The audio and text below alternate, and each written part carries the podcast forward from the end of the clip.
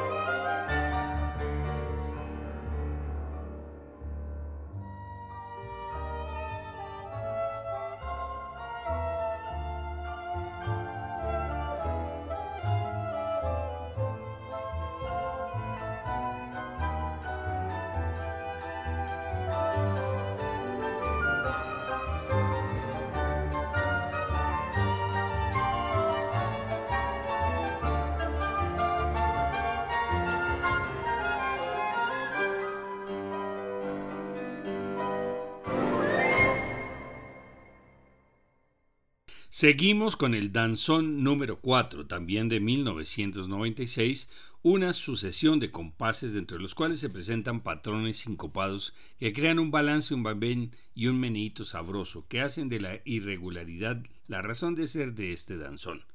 La entrada del tema principal en el fagot sobre el fondo del pizzicato y de las cuerdas y el sostén armónico del piano resumen lo que será la obra total una cuidada gradación de crescendi, un sentir juego de texturas y una delicada trama de armonías.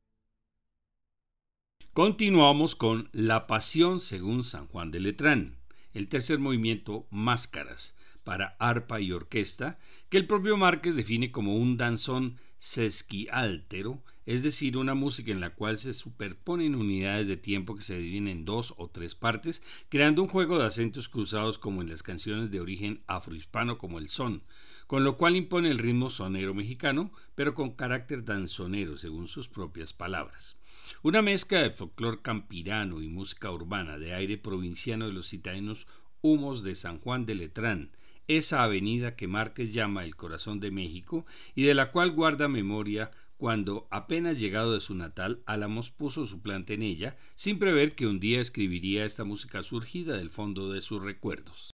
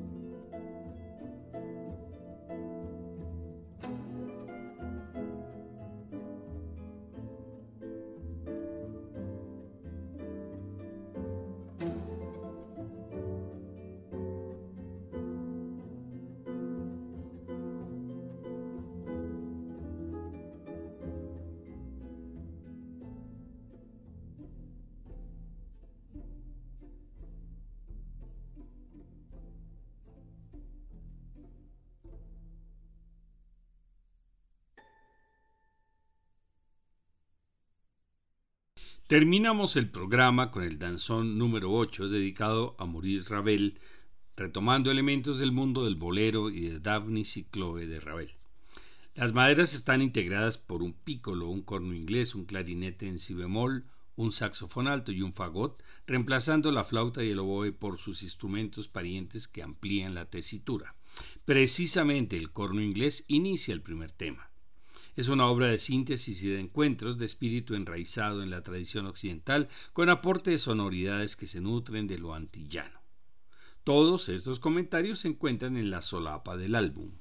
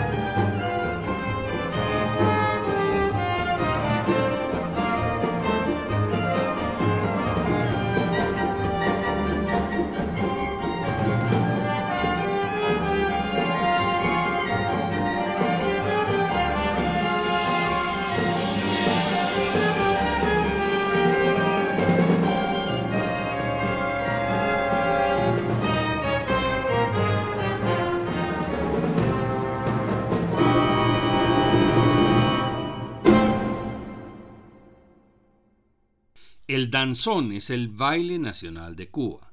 Antes del danzón, la sociedad cubana bailaba danza y contradanza y otros ritmos europeos, hasta que en 1879 Miguel Failde estrenó su pieza Las alturas del Simpson en el Liceo de Matanzas. Según varias fuentes, un bailarín exclamó, Esto no es una danza, esto es un danzón, dando origen al nombre de este ritmo. En el próximo programa escucharemos la historia de los danzones cubanos. Les esperamos. Todos estos programas se encuentran en la página descubriendolamusica.co para que los puedan escuchar cuando quieran.